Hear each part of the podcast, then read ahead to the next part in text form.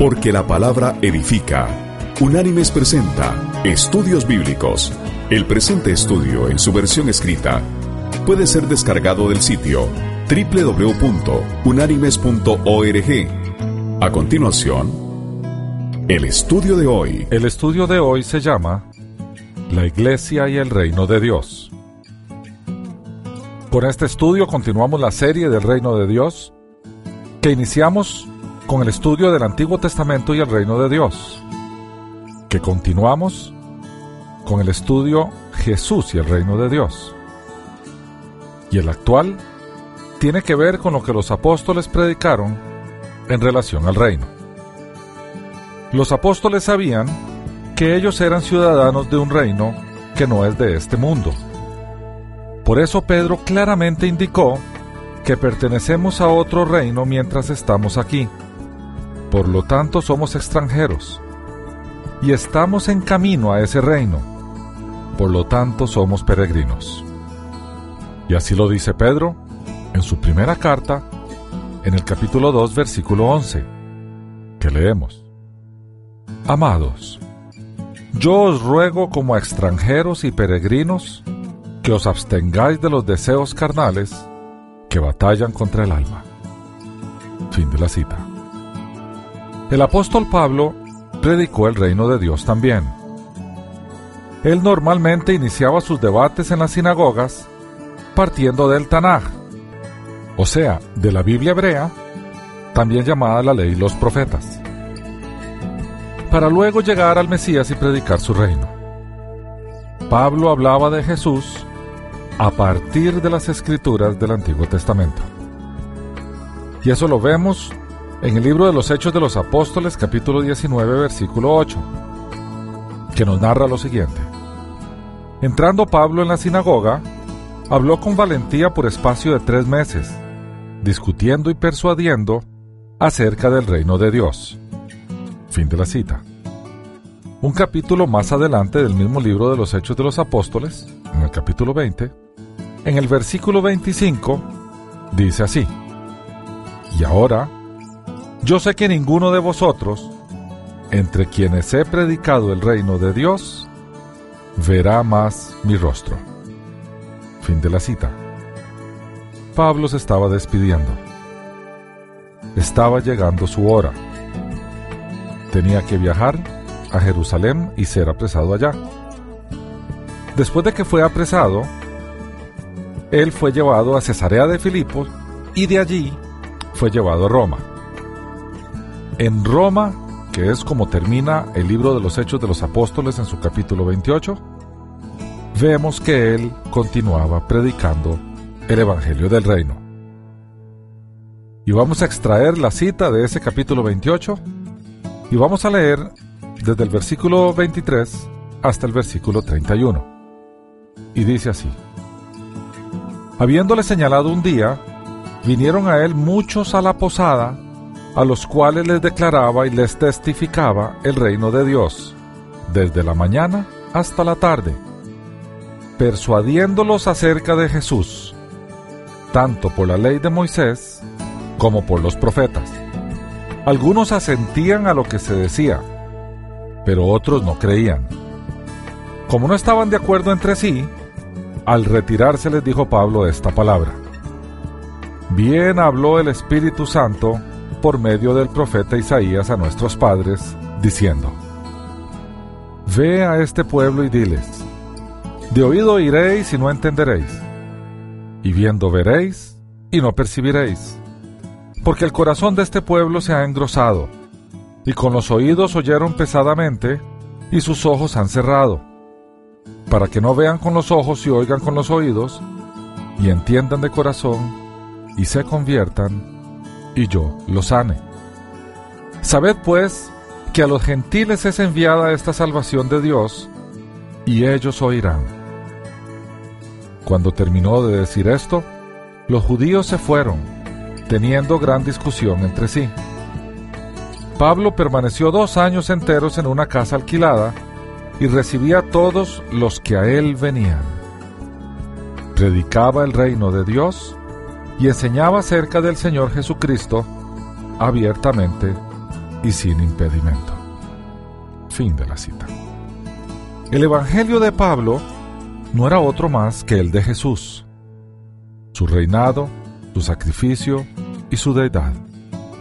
Y Dios Todopoderoso, por medio de Pablo, pronunció doble maldición sobre el hombre o ángel que se atreva a predicar cualquier otro evangelio. La palabra anatema que vamos a leer en el texto a continuación es una fórmula de maldición que significa exclusión. Y leemos de la carta que envió el apóstol Pablo a los cristianos en Galacia. Del capítulo 1 vamos a leer los versículos 8 y 9, que dice, Pero si aún nosotros, o un ángel del cielo, os anuncia un evangelio diferente del que os hemos anunciado, sea anatema. Como antes hemos dicho, también ahora lo repito. Si alguien os predica un evangelio diferente del que habéis recibido, sea anatema. Fin de la cita. No creer o aceptar el evangelio del reino equivalía a rechazar a Jesús y tener que enfrentarse a él cuando viniera a instaurar su reino eternal. Pablo hace esta advertencia y este anuncio. Esta vez se lo hace a la iglesia en Corinto en la primera carta que él envía, en el capítulo 16, versículo 22, que dice, El que no ame al Señor Jesucristo, sea anatema. El Señor viene. Fin de la cita. Pablo afirmaba que nosotros podríamos tener un pequeño adelanto de cómo sería el reino de Dios mientras estábamos en la tierra. Es un reino de amor y paz, pero también de poder. Y así se lo dijo a los cristianos en Roma, en la carta que les envió en el capítulo 14, versículo 17, que dice, Porque el reino de Dios no es comida ni bebida, sino justicia, paz y gozo en el Espíritu Santo. Y a los Corintios en su primera carta, capítulo 4, versículo 20, les dijo, pues el reino de Dios no consiste en palabras, sino en poder. Fin de la cita. Del reino de Dios, predicaba Pablo, serán excluidos todos aquellos que no han sido justificados, o sea, declarados justos, por Jesús, y por lo tanto muestran una vida acorde con su condición espiritual caída. Así se lo dice a los Corintios en la primera carta que les envió en el capítulo 6, versículos 9 y 10, que procedemos a leer. ¿No sabéis que los injustos no heredarán el reino de Dios? No os engañéis, ni los fornicarios, ni los idólatras, ni los adúlteros, ni los afeminados, ni los homosexuales, ni los ladrones, ni los avaros, ni los borrachos, ni los maldicientes, ni los estafadores heredarán el reino de Dios. Fin de la cita. Pablo afirmaba que el reino de Dios es tan puro, pues es gobernado por un ser perfectamente puro, que nuestra condición caída y corrupta nos impide habitar en él. Es por eso que debemos ser transformados y revestidos por Cristo. Y regresamos a la primera carta de los Corintios, capítulo 15, versículo 50, que dice, Pero esto digo, hermanos, que la carne y la sangre no pueden heredar el reino de Dios, ni la corrupción hereda la incorrupción. Fin de la cita. Pablo estaba convencido que aunque el reino de Dios es inminente, también está en proceso de construcción en la medida en que su iglesia esté operando en la tierra. Él veía el reino de Dios como donde Dios reina, en los cielos seguramente, pero también en los creyentes. Así se lo dice a los cristianos en Colosas, en la carta que les envió en el capítulo 4, versículo 11, que dice, También os saluda Jesús, el que es llamado justo. Estos son los únicos de la circuncisión que me ayudan en el reino de Dios y han sido para mí un consuelo. Fin de la cita. Él ahí está mencionando algunos creyentes que son de la circuncisión, o sea, que eran judíos, pero que Pablo les dice que le están ayudando a él en el reino de Dios, en ese momento, en la conquista de creyentes para Cristo. Y ahora veamos lo que le dice a los cristianos en Tesalónica. En su primera carta, capítulo 2, versículo 12, que dice, Y os encargábamos que anduvierais como es digno de Dios, que os llamó a su reino y gloria. Y en la segunda carta enviada a los cristianos en Tesalónica, en el capítulo 1, versículo 5, Pablo reitera, Esto es demostración del justo juicio de Dios, para que seáis tenidos por dignos del reino de Dios, por el cual asimismo padecéis. Fin de la cita. Todo parece indicar, de acuerdo a estos textos, que nosotros habitamos ahora, llámese los creyentes, en el reino de Dios instaurado por Jesús. Sin embargo, también tenemos que ser tenidos por dignos de ese reino. Por tanto, vemos un reino que es en el ahora, pero en el todavía no. El autor de Hebreos ve el reino eterno y ve al Señor ejerciendo tal reinado. Así lo especifica en su carta en el capítulo 1, versículo 8, que dice, pero del Hijo dice, Tu trono, Dios, por los siglos de los siglos. Cetro de equidad es el cetro de tu reino. Fin de la cita. El hermano del Señor, Santiago, claramente indica que el reino de Dios está reservado para aquellos súbditos que le aman. No es un reinado de miedo, es uno de obediencia basada en el amor. Leamos de la carta de Santiago, en el capítulo 2, versículo 5, lo que dice. Hermanos míos, amados, oíd. ¿No os ha elegido Dios a los pobres de este mundo para que sean ricos en fe y herederos del reino que ha prometido a los que le aman? Fin de la cita. Bien, hasta aquí hemos visto lo que los apóstoles hablaban del reino. Analicemos ahora la Iglesia y el reino de Dios. El ser súbdito del reino es un privilegio otorgado por la gracia y misericordia que solo proviene de Dios. Como todo privilegio acarrea responsabilidades, el reinado de nuestro Señor trae las suyas. Analicemos entonces los privilegios y las responsabilidades del reino. Primero los privilegios somos ciudadanos del reino. Fuimos hechos habitantes del reino el día que nacimos de nuevo, el día que creímos, el día que le entregamos nuestra vida a nuestro Señor Jesucristo. Nadie puede ver el reino de Dios si no nace de nuevo, pues es necesario ser hechos hijos por su Espíritu para poder ser hijos del Rey. Esto quiere decir que a partir del nuevo nacimiento, o sea, a partir de que el Espíritu de Dios entra a nuestras vidas, somos criaturas nuevas. Nuestro espíritu que estaba muerto, esto es decir, separado del Espíritu de Dios, gracias al sacrificio de Jesucristo, ha sido tocado por el Espíritu Santo de Dios, dándole una vida nueva, un nuevo nacimiento. Y de esto se refirió el Señor cuando hablaba con Nicodemo. Esto se registró en el Evangelio de Juan capítulo 3, versículos del 5 al 7. Y leemos. Respondió Jesús, De cierto, de cierto te digo, que el que no nace de agua y del Espíritu no puede entrar en el reino de Dios. Lo que nace de la carne, carne es. Y lo que nace del Espíritu, Espíritu es. No te maravilles de que te dije, os es necesario nacer de nuevo. Fin de la cita. El apóstol Juan en su Evangelio, en el capítulo 1, nos aclara quiénes tienen la potestad de ser hechos hijos de Dios. Leemos del versículo 12 del capítulo 1 del Evangelio de Juan.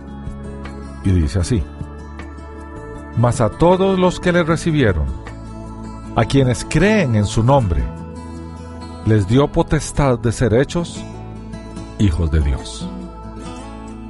Fin de la cita. Bien, es un privilegio entonces ser ciudadanos del reino, porque es a partir del nuevo nacimiento que nos dan, por así decirlo, nacionalidad y pasaporte en el reino de Dios. El segundo privilegio es que el Dios Padre ve a su Hijo en nosotros. A los pecadores no los ve como tales, sino los ve como hijos, porque ve a su Hijo en nosotros. Por ello nos ve limpios, santos y aceptos. Es por eso que tenemos acceso libre a Él. En la cruz, Jesús se atribuyó nuestros pecados y nos atribuyó a nosotros su santidad. Es por eso que podemos venir al Padre libremente, porque un Dios santo, perfectamente santo, no permite que delante de Él haya pecado. Y nosotros, pecadores, llegamos sin pecado delante de Él, porque nuestro pecado se lo atribuyó Jesús en la cruz. Y así lo dice Pablo a los cristianos en Galacia en el capítulo 3, versículos 26 y 27. Y leemos. Porque todos sois hijos de Dios por la fe en Cristo Jesús. Pues todos los que habéis sido bautizados en Cristo, de Cristo estáis revestidos. Fin de la cita. El tercer privilegio es que somos santos, compañeros de profetas y apóstoles. Hemos sido incluidos en el selecto grupo de los apartados para Dios. ¿Por qué eso quiere decir la palabra santo? Quiere decir apartado. Él nos apartó para su gloria y nos incluyó por su gracia. Edificamos la obra de Dios. Toda persona convertida es templo vivo del Espíritu Santo. Es santo en su reino. Antes éramos extranjeros, ahora somos compañeros de los hombres que Dios ha usado y apartado para sí.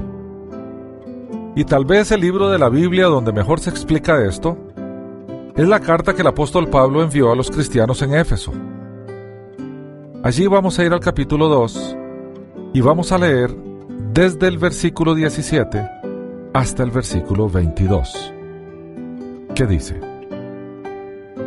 Y vino y anunció las buenas nuevas de paz a vosotros que estabais lejos, y a los que estáis cerca, porque por medio de él los unos y los otros tenemos entrada por un mismo espíritu al Padre. Por eso, ya no sois extranjeros ni forasteros, sino conciudadanos de los santos, y miembros de la familia de Dios edificado sobre el fundamento de los apóstoles y profetas, siendo la principal piedra del ángulo Jesucristo mismo.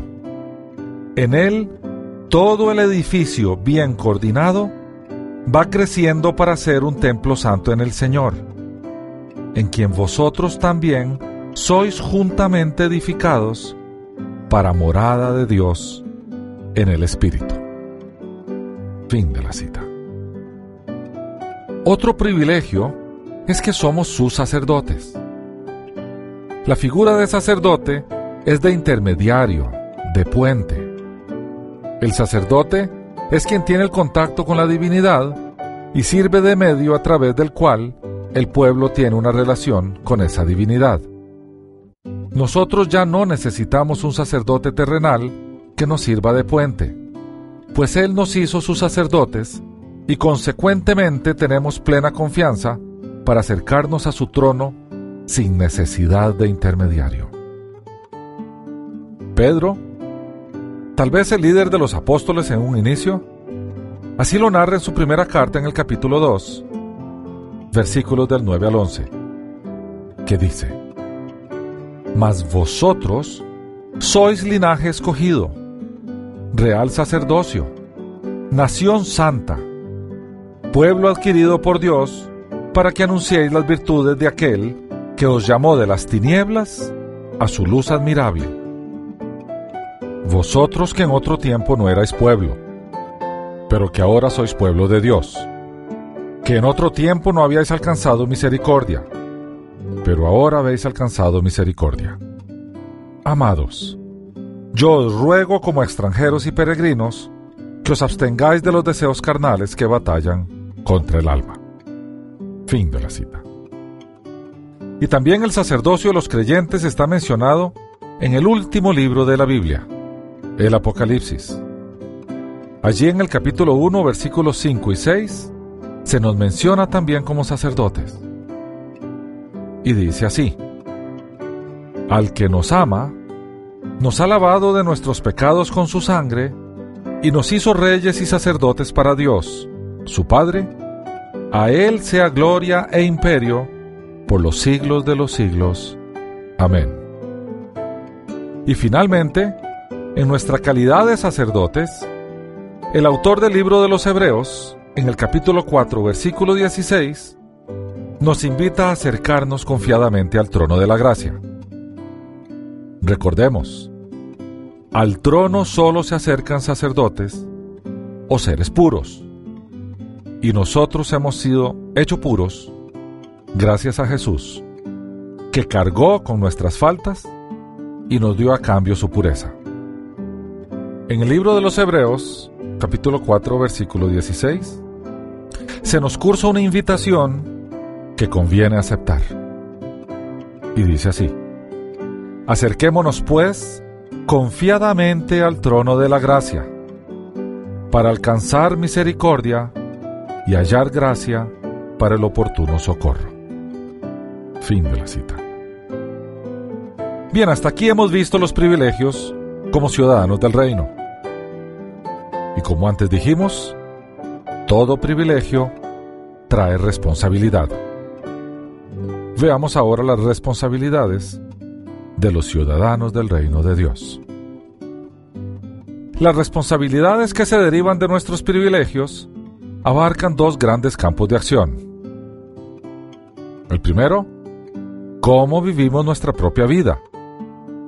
Y el segundo, cómo influenciamos el mundo que nos rodea. Veamos ambos. ¿Cómo vivimos nuestra propia vida? Allí habría que ir a preguntarle al apóstol Pedro, a ver qué tiene él que decirnos. Su respuesta está consignada en la primera carta que le escribe, en el capítulo 1, versículos del 14 al 16, que dice, a la pregunta nuestra, ¿cómo vivimos nuestra propia vida? Pedro responde, como hijos obedientes, no os conforméis a los deseos que antes teníais estando en vuestra ignorancia, sino, así como aquel que os llamó es santo, sed también vosotros santos en toda vuestra manera de vivir, porque escrito está, sed santos, porque yo soy santo. Fin de la cita. El camino que Dios propone hacia la forma de vida del creyente no es por la ley, sino por la gracia. Es como si Dios dijera, Te he hecho ciudadano del reino por mi gracia. Por tanto, por amor y no por temor, anda y vive de una manera que sea consistente con esto. Te he dado el Espíritu Santo que mora en ti, para que te dé el poder para andar de una manera que sea digna de este llamado.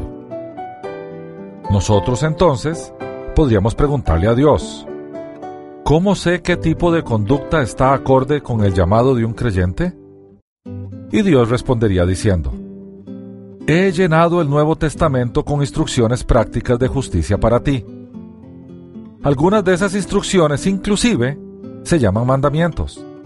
Pero recuerda que no se trata de leyes que contemplan castigos si no los cumples, sino que son ejemplos del estilo de vida que me agrada. Y si nosotros como creyentes queremos ver cuál es el estilo de vida que le agrada a nuestro Señor, hay que ir a leer los capítulos 5, 6 y 7 del Evangelio de Mateo. Ellos contemplan en su totalidad lo que ha sido llamado el Sermón del Monte. Bien, la segunda responsabilidad nuestra es cómo influenciamos el mundo que nos rodea. Debemos llevar la verdad y sabemos que Cristo es el camino, la verdad y la vida. Donde hay mentira, debemos llevar luz donde hay tinieblas. Debemos llevar camino y dirección donde hay descontrol y libertinaje. vida espiritual donde hay muerte espiritual, comida donde hay hambre, vestido donde hay desnudez, consuelo donde hay dolor. Dentro de nosotros vive Cristo, la luz. Si el creyente no lleva la luz a las tinieblas, entonces, ¿quién la llevará? Tenemos que regresar al Sermón del Monte. Allí vamos a ir al capítulo 5 del Evangelio de Mateo y vamos a leer de los versículos 14 al 16. Este es un pasaje muy famoso, leemos unas dos o tres veces y después se nos olvida. Pero puede ser que este pasaje sea el donde Jesucristo más nos insta a ir a influenciar el mundo donde vivimos. Y dice así, Vosotros sois la luz del mundo. Una ciudad asentada sobre un monte no se puede esconder. Ni se enciende una luz y se pone debajo de una vasija, sino sobre el candelero para que alumbre a todos los que están en casa. Así alumbre vuestra luz delante de los hombres, para que vean vuestras buenas obras y glorifiquen a vuestro Padre que está en los cielos. Y si tenemos alguna duda de cuál es esa luz, vamos al Evangelio de Juan. Allí vamos a ir al capítulo 8, versículo 12, que dice, Otra vez Jesús les habló diciendo, yo soy la luz del mundo. El que me sigue no andará en tinieblas, sino que tendrá la luz de la vida. Fin de la cita. Debemos aprender del doctor William Booth, fundador del Ejército de Salvación, quien vivió una vida de acuerdo a su llamado. En su última intervención en el Royal Albert Hall, en Londres, Inglaterra, el 9 de mayo del año 1912, dijo, Mientras las mujeres lloren como lo hacen ahora, yo lucharé. Mientras los niños tengan hambre como la tienen ahora, yo lucharé. Mientras los hombres vayan a prisión, entren y salgan, entren y salgan como lo hacen ahora, yo lucharé. Mientras quede un alcohólico, haya una pobre niña en las calles, Mientras quede un oscuro espíritu sin la luz de Dios, yo lucharé.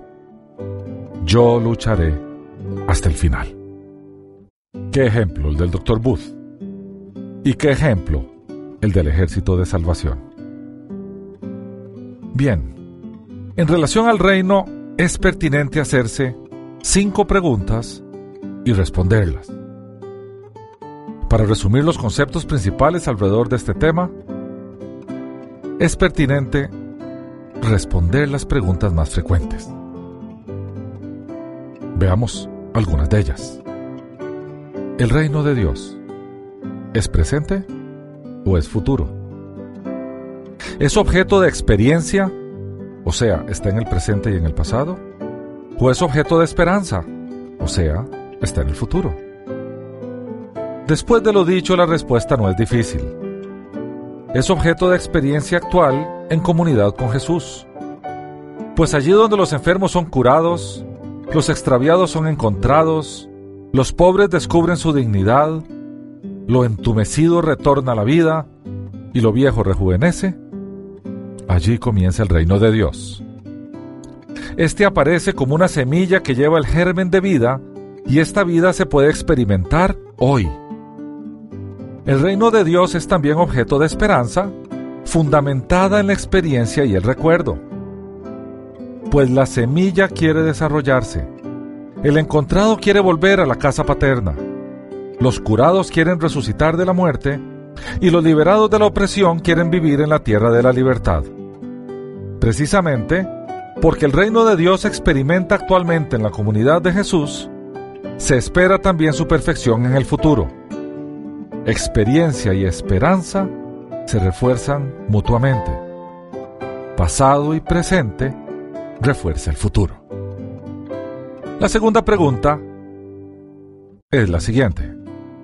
¿El reino de Dios es temporal, o sea, de la tierra, o es eterno, o sea, celestial.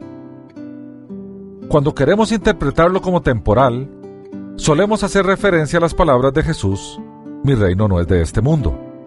Pero con ello se olvida que se trata de una afirmación sobre el origen y no sobre el lugar del reinado. Naturalmente, cuando Jesús afirmó eso, daba inicio a la invasión de su reino en este mundo. De acuerdo a las escrituras, este mundo fue entregado al diablo por el hombre. Juan dice que el mundo entero está bajo el maligno, y Satanás le ofreció el mundo a Jesús cuando lo tentó, diciendo que este mundo le había sido entregado a él.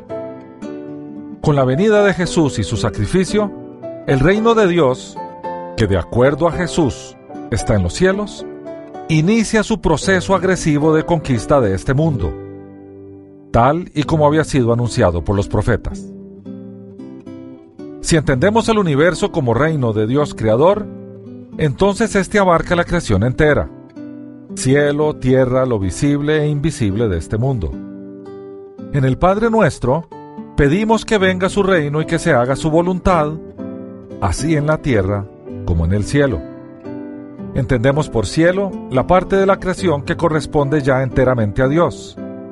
Y entendemos por tierra la parte de la creación que aún está por ser conquistada. El reino de Dios es tan terreno como lo fue Jesús y está definitivamente implantado en la tierra con la cruz de Cristo. Con la resurrección del crucificado empieza el nuevo nacimiento de la creación. La tercera pregunta es, ¿el reino de Dios es solo cosa de Dios o es también cosa de los hombres? A las declaraciones eclesiales les gusta decir que el reino de Dios es obra de Dios y que los hombres ni pueden ni necesitan realizar este reino. Esta división entre Dios y los hombres es comprensible desde la alternativa de la modernidad, pero elimina todo lo que el Nuevo Testamento dice de Jesús. Debe decirse que el reino de Dios es cosa de Jesús, de Dios y de los hombres. El reino de Dios como obra de Jesús es experimentable y practicable por los hombres de un modo real. El mismo Jesús nos invita a buscar primero el reino de Dios y su justicia. Los hombres, a través de esta experiencia, quedan constituidos como colaboradores del reino de Dios y al igual que Jesús, realizan la misma obra mesiánica. Porque el Señor cuando nos envía nos dice, como dijo en el Evangelio de Mateo capítulo 10, versículos 7 y 8. Y dice el Señor, Id y predicad, el reino de Dios está cerca. Curad enfermos, resucitad muertos, sanad leprosos, expulsad demonios. Fin de la cita. Según la intención de Jesús, el reino de Dios es también cosa nuestra. La siguiente pregunta es si el reino de Dios es de otro mundo o significa que este mundo ha de transformarse. Algunos se imaginan al reino de Dios como otro mundo que ha de llegar al término de este y a la vida eterna como otra vida que sucederá a esta vida después de la muerte. Podríamos afirmar que la nueva creación no es otra creación, sino la nueva creación de este mundo. La vida eterna no es otra vida, sino la resurrección de esta vida en la vida de Dios.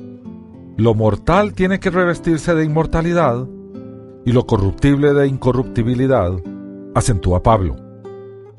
Según esto, el reino de Dios significa que este mundo, desde su estado de injusticia y violencia, renacerá a la paz y la concordia. Significa que nosotros de la infidelidad pasaremos a ser hijos fieles de Dios. Por esto, el reino de Dios no se deja reducir a la dimensión religiosa, moral o espiritual. Como reino del Dios de la creación, este tiene que ser tan universal y variado como lo es la creación. El reino consuma el plan divino de regresarnos a nuestra condición precaída, de revestirnos de cuerpos inmortales, de habitar bajo el gobierno divino. ¿Será una creación totalmente nueva o la actual transformada? Al final, Independientemente de la respuesta que demos, habitaremos allí, dentro de su perfección. La siguiente pregunta es, ¿el reino de Dios es una teocracia o la comunión con el Dios de la vida? Si la traducción del reino de Dios es teocracia, o sea, el gobierno de Dios, el reino de Dios, como causa de Jesús, acentúa la nueva creación de todas las criaturas en comunidad con el Creador. En este sentido, el reino de Dios es el amplio espacio en donde no existe la opresión y en donde la libertad no puede darse sin este espacio libre de Dios. El reino de Dios es el Dios que descansa, habita en su creación y hace de ella su mansión, en donde las criaturas son sus moradores. El reino de Dios significa que Dios está presente, cercano, y hace partícipes a sus criaturas de sus cualidades. Belleza, esplendor, bondad, etc. El reino de Dios sí es teocracia, porque Él reina pero también es comunión porque estamos junto a Él llenos de su amor y de su gracia. Este reino de Dios lo experimentamos en el amor, pues el que permanece en el amor, éste permanece en Dios y Dios en él, tal y como nos dice el apóstol Juan en su primera carta, capítulo 4 versículos desde el 13 hasta el 16, que pasamos a leer. En esto conocemos que permanecemos en Él y Él en nosotros, en que nos ha dado de su Espíritu. Y nosotros hemos visto y testificamos que el Padre ha enviado al Hijo, el Salvador del mundo. Todo aquel que confiese que Jesús es el Hijo de Dios, Dios permanece en Él y Él en Dios. Y nosotros hemos conocido y creído el amor que Dios tiene para con nosotros. Dios es amor, y el que permanece en amor, permanece en Dios y Dios en él. En la versión escrita de este estudio, hay una gráfica que explica el reino de Dios en tres fases diferentes. La primera es la historia del hombre antes de la venida de Jesucristo, antes de la cruz. Allí veíamos al reino de Dios como el reino de los cielos donde Dios reina y su creación o la tierra estaba siendo gobernada por el maligno. Porque tal y como dijo Juan, el mundo entero está bajo el maligno. Pero entonces irrumpió el reino. Vino el rey. Vino Jesús y se sacrificó y murió en esa cruz y resucitó. Y al resucitar fundó su nueva iglesia por lo tanto, después de la primera venida de Jesucristo, vemos al reino de Dios en los cielos, pero lo vemos acercándonos e irrumpiendo en la tierra o en la creación. Por tanto, vemos al reino de Dios en conquista. Y esa conquista la llamamos su iglesia. Y la tercera fase la veremos después de que venga el Señor por segunda ocasión, donde el reino de Dios en los cielos se funde en un solo territorio, en una sola geografía, a donde el rey reina. Cielo y tierra se hacen uno. Bien, en conclusión, el reino de Dios es actual y es venidero. Es el ya y el todavía no. Dentro de su reino, habitamos y habitaremos por lo tanto, nuestra vida debe reflejar en el ya las características de su Hijo en nosotros. Y así, en el venidero, disfrutaremos de su gracia plena. El plan de Dios es perfecto, como perfecto es su Hijo, como perfecta es la salvación provista por Él, como perfecto es su reinado. Todo es obra suya. De cómo el hombre cayó y salió del reino. Y todo lo que Dios hizo, hace y hará para devolverlo a Él, trata la Biblia. El ser humano solo aportó su pecado en este plan. El resto lo hizo, hace y hará el Señor. Este es el Evangelio del Reino que Jesús predicó y el que enseñaron los apóstoles. A nosotros solamente nos resta decir, como el apóstol Pablo dijo en la carta enviada a los cristianos en Roma, capítulo 11, versículo 36. Porque de Él, y por Él, y para Él son todas las cosas. A Él sea la gloria por los siglos. Amén. Hasta aquí el estudio de hoy. El presente estudio está basado parcialmente en el artículo publicado por Jürgen Moltmann llamado Primero el Reino de Dios y en la conferencia impartida por Peter Y. de Young en el Seminario Juan Calvino en la Ciudad de México en febrero de 1989. Las citas de las Escrituras son tomadas de la Biblia Reina Valera, revisión 1995. Unánimes presentó Estudios Bíblicos, porque lámpara a mis pies es tu palabra y lumbrera en mi camino. Que Dios te bendiga.